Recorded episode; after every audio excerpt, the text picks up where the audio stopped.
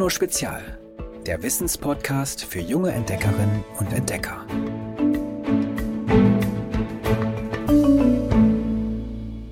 O Natal aqui onde eu moro é comemorado em pleno verão. Hallo, ich bin Felipe.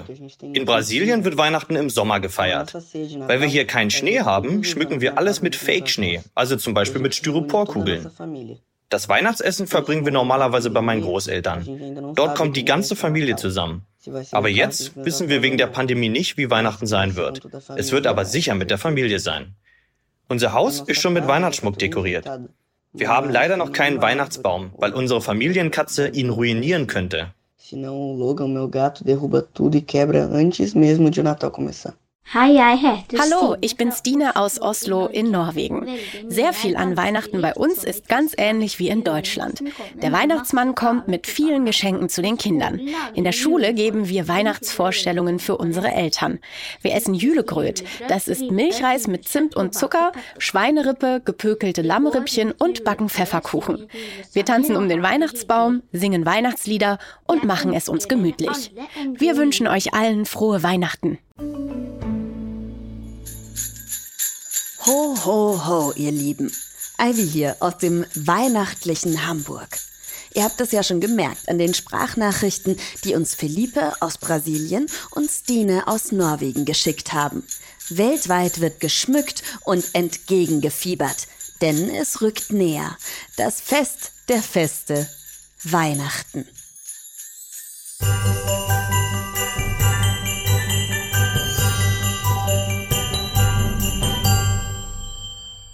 I'm Miles. I'm 12 years old and I live in London. Ich bin Miles. Ich bin zwölf Jahre alt und ich lebe in London. Normalerweise verbringen wir Weihnachten in Deutschland, wo mein Papa herkommt. But this year we can't do that obviously because of COVID. Aber dieses Jahr können wir nicht nach Deutschland reisen wegen Covid-19, also müssen wir hier bleiben, zu Hause. Das wird sehr ungewöhnlich, weil ich an Weihnachten noch nie hier in London war. Das wird spannend. Englische Weihnachtsbräuche gibt es verschiedene. Das eigentliche Fest findet am Morgen des 25. Dezember statt. actual event takes place on the 25th in the morning. So we wake up to our Also wir wachen auf und dann gibt es Geschenke und warten nicht an Heiligabend auf die Geschenke. Das mag ich, weil ich das irgendwie überraschender finde. But one thing I don't like is the Christmas tree. Aber was ich nicht so mag, ist der englische Weihnachtsbaumbrauch. Denn hier bauen wir den Weihnachtsbaum schon Anfang Dezember auf und dann steht er da schon einen ganzen Monat herum. Das finde ich in Deutschland besser, wo man ihn ja erst am Morgen von Heiligabend aufstellt. Das gefällt mir irgendwie mehr. In the German traditions, when we have it, when we put it up early Christmas Eve, and that's really nice because I find that more of a tradition in a way better. And yeah, so Also, ich bin sehr gespannt, wie Weihnachten dieses Jahr sein wird, wo wir in England bleiben. Es wird bestimmt ganz anders. So langsam sieht man überall bunte Lichter blitzen, in den Fenstern stehen Kerzenleuchter und irgendwie riecht es auch schon nach Weihnachten. Bei mir zu Hause ist da jetzt nicht so viel Weihnachtsdeko, ich bin da einfach nicht so der Fan von, aber vielleicht sieht es bei euch ja schon ganz anders aus. Das Beste an der Weihnachtszeit ist ja, dass es ständig so gut duftet. Über unseren Atem strömen ja immer und jede Sekunde Düfte durch unsere Nase. Aber in der Weihnachtszeit sind das besonders viele. Darüber wollte ich mehr wissen und habe darum mit Hans Hatt gesprochen. Wenn es ums Riechen geht, hat er die Nase vorn, denn er ist Deutschlands bekanntester Geruchsforscher. Hans Hatt hat mir verraten, dass er selbst zwar keine besonders gute Nase hat, aber dass er besonders viel Aufmerksamkeit auf Gerüche lenkt und dadurch besser riechen kann als andere. Wenn er ein Zimmer betritt, nimmt er zum Beispiel zuerst wahr, wie es dort riecht. Oder wenn ihm jemand im Zug begegnet, dann guckt er nicht auf seine Kleidung, sondern achtet auch auf seinen Geruch. Aufmerksam zu riechen ist nämlich sehr wichtig. Es ist deshalb schon wichtig, dass man gut riechen kann, weil Düfte uns überall, wo wir gehen und stehen, umgeben und uns über unsere Umwelt informieren. Schließlich gibt es keinen duftfreien Raum, keinen Moment im Leben ohne Duftmoleküle, die in der Luft herumschwirren. Und wir haben einen entscheidenden Vorteil, wenn wir die Gerüche, die uns umgeben, auch einordnen können, sagt Hans Hatt. Wenn wir wissen, Wie verdorbener Joghurt riecht, kann uns das zum Beispiel vor einem verdorbenen Magen schützen. Und übrigens sind Düfte auch wichtig für unsere Kommunikation. Ob ich jemanden riechen kann oder nicht, ist nicht nur ein Sprichwort. Unsere Gene bestimmen, welchen Duft wir haben. Und weil jeder Mensch unterschiedliche Gene hat, hat auch jeder seinen eigenen Geruch. Der Körpergeruch des anderen beeinflusst uns zum Beispiel bei der Partnerwahl. Die Natur hat es so eingerichtet, dass wir jemanden bevorzugen, der genetisch möglichst verschieden von uns ist. Aber auch beim Schließen von Freundschaften spielt die Nase eine Rolle. Ob ich jemanden sympathisch finde oder nicht, hängt auch davon ab, wie er oder sie riecht. Das wird aber natürlich auch davon beeinflusst, was jemand isst, welches Parfüm oder Deo er benutzt, ob er sich wäscht oder nicht. Herr Hatt hat aber auch erzählt, dass uns Gerüche an Situationen erinnern und so bestimmte Gefühle in uns hervorrufen können. Jetzt an Weihnachten zum Beispiel. Unser Gehirn speichert den Duft von Lebkuchen, Tannenzweigen oder Punsch als Weihnachtsdüfte ab, weil wir sie meist nur im Winter riechen. Darum werden wir, immer wenn sie uns in die Nase steigen, in eine weihnachtliche Stimmung versetzt. Also, ihr seht schon, unsere Nase hat großen Einfluss auf uns. Und übrigens kann man uns über unsere Riecher auch manipulieren. Wenn es am Obststand himmlisch nach Orange riecht, greifen Menschen nämlich zum Beispiel lieber zu.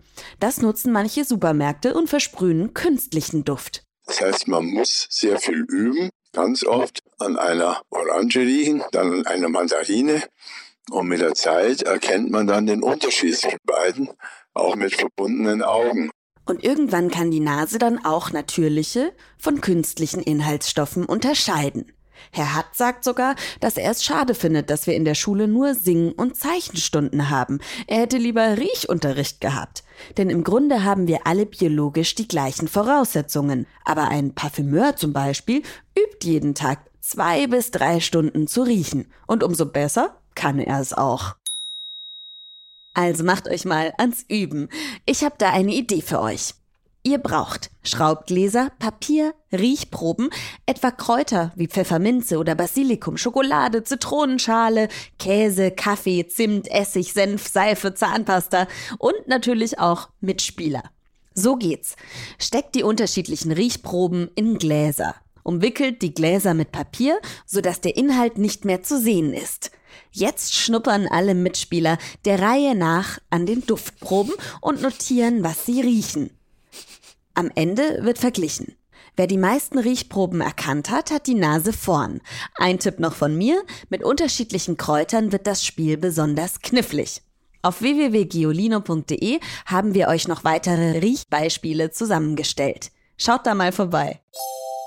Julia, Sem Carolina, stara sem deset let in živim v Grosuplju v Sloveniji. Hallo, ich bin Carolina. Ich bin zehn Jahre alt und lebe in Grosupje in Slowenien. Einen Adventskalender haben wir nicht, weil es in Slowenien diesen Brauch nicht gibt. Wir gehen in den Wald und sammeln Moos und stellen daheim die Krippe auf und schmücken den Weihnachtsbaum. Die Krippe und den Weihnachtsbaum stellen wir kurz vor Weihnachten auf. Ich und mein Bruder Mattia haben einen eigenen kleinen Christbaum im Zimmer. Im Wohnzimmer haben wir einen großen. Wir schmücken ihn mit Kugeln und Lichterketten und Lichtern. Wir gehen in die Kirche. Normalerweise gehe ich um Mitternacht zur Christmette. Am 25. Dezember wachen wir in der Früh auf und unter dem Christbaum erwarten uns die Geschenke. Seid ihr auch schon ganz kribbelig vor Vorfreude auf Weihnachten? Für Menschen wie mich und vermutlich die meisten von euch, die aus christlich geprägten Kulturen kommen, ist Weihnachten ja das wichtigste Fest im Jahr. Christen feiern, dass Jesus geboren ist, Gottes Sohn. Aber sicher sind auch Muslime unter euch oder Hörerinnen und Hörer jüdischen Glaubens oder sogar Buddhisten. In diesen Religionen ist das natürlich ganz anders. Da fiebern die Menschen ganz anderen Feiertagen entgegen. Im Buddhismus heißt das Fest der Feste zum Beispiel Vesak. Sein Grund die Geburt, Erleuchtung und der Tod des Religionsstifters Buddha. Der Feiertag findet immer am Tag des ersten Vollmonds im Monat Mai statt. In Asien, wo die meisten Buddhisten leben, ist das Fest so wichtig wie bei uns Weihnachten. Fast alle Straßen dort sind dann mit Lichtern und Fahnen geschmückt. Die Menschen beschenken sich und meditieren zusammen. Auch in Deutschland feiern Buddhisten diesen Tag. Hier in Hamburg, wo ich wohne, kommen sie dafür zum Beispiel in einem Park zusammen. Es gibt Musik, asiatisches Essen, Spiele für Kinder, Vorträge von buddhistischen Meistern und es wird gemeinsam meditiert. Im Judentum dagegen ist das wichtigste Fest im Jahr das Chanukka-Fest. Menschen jüdischen Glaubens feiern an diesem Fest die Wiedereinweihung des Jerusalemer Tempels nach der Befreiung der Juden von den Griechen im Jahr 164 vor Christus. Los geht's am 25. Tag des jüdischen Monats Kislev, also im November oder Dezember. Chanukka dauert nicht nur zwei Tage wie unser Weihnachtsfest, sondern sogar acht Tage. Ganz wichtig ist an diesem Fest der neunarmige Leuchter, die Chanukia. Darauf stecken neun Kerzen, acht für die Feiertage und eine als Anzünder in der Mitte. An jedem Abend, so ist der Brauch, entzünden jüdische Familien ein Licht mehr und sprechen dazu Gebete. Menschen mit hinduistischem Glauben feiern besonders im Oktober oder November.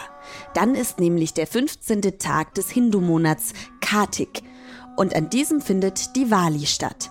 Das heißt so viel wie Lichterschwarm. Rund 900 Millionen Hindus leben auf der Welt. Die meisten davon in Asien, vor allem in Indien, aber auch in Sri Lanka. Und am Diwali-Tag feiern sie den Sieg des Guten über das Böse. Dem Glauben nach siegt bei diesem Fest das Licht über die Dunkelheit. Darum schmücken die Menschen ihre Häuser und Straßen auch mit Lichterketten und brennen hell leuchtende Feuerwerke ab.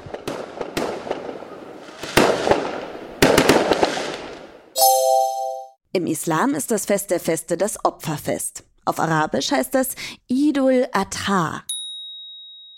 Am Opferfest gedenken Menschen muslimischen Glaubens dem Propheten Ibrahim, der bereit war, seinem Gott einen Sohn zu opfern. Allah aber erlöste ihn. Ibrahim opferte stattdessen ein Schaf. Los geht das Opferfest am zehnten Tag des islamischen Monats Sayul Hajjah.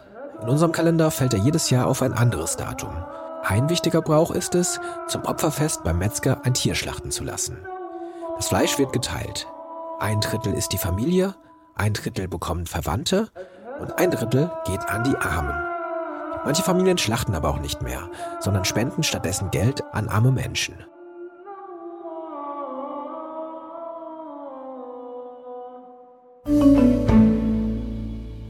Das sind also die Feste und dazugehörigen Bräuche aus anderen Religionen.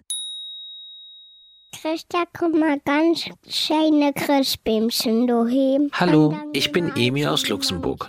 Weihnachten haben wir einen ganz schönen Christbaum zu Hause. Aber die Katholen kriegen schon vom Gleichen. Dann gehen wir alle zusammen in die Kirche und abends essen wir ganz, ganz lecker. Bringen Sachen allerhand für gucken. Aber die Geschenke bekomme ich schon vom Nikolaus. Dem schönen Himmelsland. Aber zurück zu Weihnachten. Der heimliche Star dieses Festes ist in Deutschland ja einer, der Weihnachtsbaum. Zu Hause haben wir auch immer einen. Früher haben wir den immer noch schön zusammen geschmückt. Mittlerweile komme ich zu Hause an und dann steht schon alles.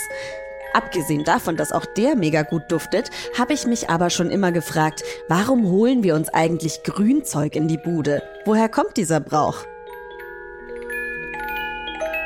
Der Brauch der Weihnachtsbäume kommt vermutlich aus dem 16. Jahrhundert. Die ersten Weihnachtsbäume haben damals wohl Handwerker in ihren Zunfthäusern aufgestellt, in denen sie sich mit ihren Kollegen getroffen haben.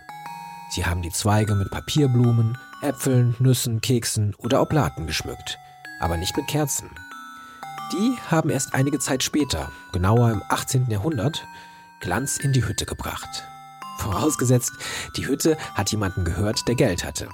Denn es waren damals vor allem Adelige und Wohlhabende, die sich zum Fest einen Nadelbaum ins Haus gestellt oder gehängt haben. Und ja, ihr habt richtig gehört, gehängt haben. Bis ins 19. Jahrhundert hinein war es nämlich üblich, Weihnachtsbäume von der Decke baumeln zu lassen. Manchmal sogar kopfüber. Erst im Laufe des 20. Jahrhunderts hat der Baum dann seinen Stammplatz am Boden der weihnachtlichen Wohnzimmer dieser Welt erhalten. Allein die Leute in Deutschland kaufen jedes Jahr mehr als 29 Millionen Weihnachtsbäume. Dafür geben sie insgesamt rund 700 Millionen Euro aus. Acht von zehn Käuferinnen und Käufern holen sich eine Nordmann-Tanne. Die ist der Star unter den Weihnachtsbäumen. Das liegt vor allem daran, dass sie kaum nadelt und beim Schmücken weniger piekst als jetzt zum Beispiel die Blaufichte. Die belegt den Platz zwei der beliebtesten Weihnachtsbaumsorten. Kleiner Tipp übrigens für die festlichen Schlaumeier unter euch. Um Tannen und Fichten in der Natur zu unterscheiden, müsst ihr auf die Zapfen achten. Fichtenzapfen hängen von Zweigen herunter. Tannenzapfen sitzen auf den Zweigen drauf und wachsen nach oben.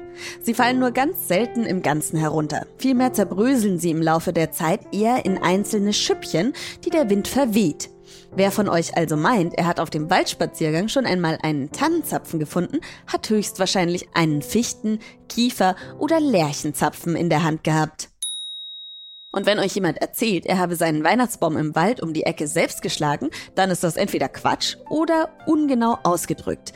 Einfach so darf man die Axt im ganz normalen Wald nämlich nicht schwingen. Weihnachtsbäume werden extra auf Weihnachtsbaumplantagen angebaut. In Deutschland auf einer Fläche, die so groß ist wie bis zu 70.000 Fußballfelder.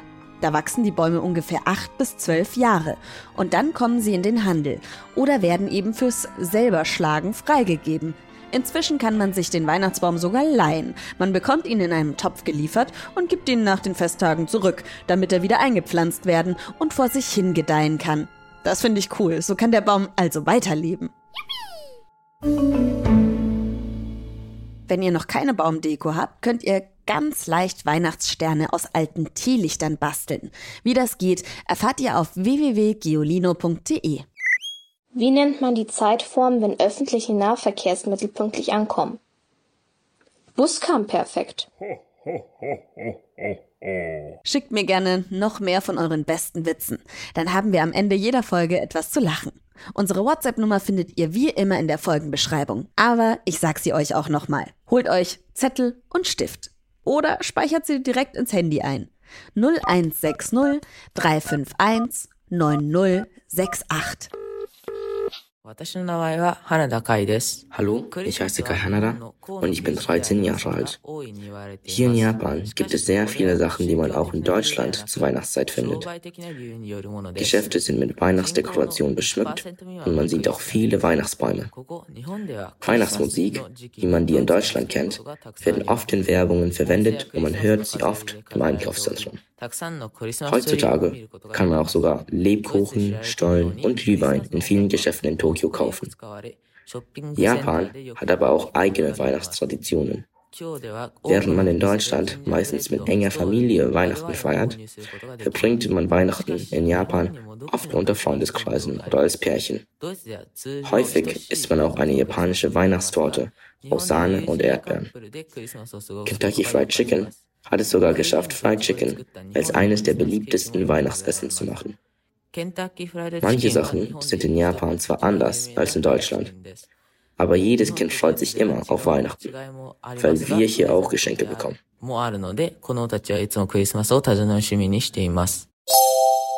So, und jetzt zum Schluss leider auch noch eine traurige Nachricht. Wir machen eine kleine Weihnachtspause. Markiert euch ganz fett im Kalender, weiter geht's am 3. Februar. Und damit ihr sicher nicht verpasst, wenn's weitergeht, könnt ihr unseren Podcast einfach in eurer App abonnieren. Und bis es weitergeht, hört ihr einfach alle Folgen nochmal. Habt einen zauberschönen Advent, ein tolles Weihnachtsfest und rutscht nach diesem verrückten Jahr gut ins Neue. Wir hören uns dann wieder in alter Frische im Februar. Tschüss! Noch mehr Geolino für zu Hause? Schaut einfach unter geolino.de slash spezial.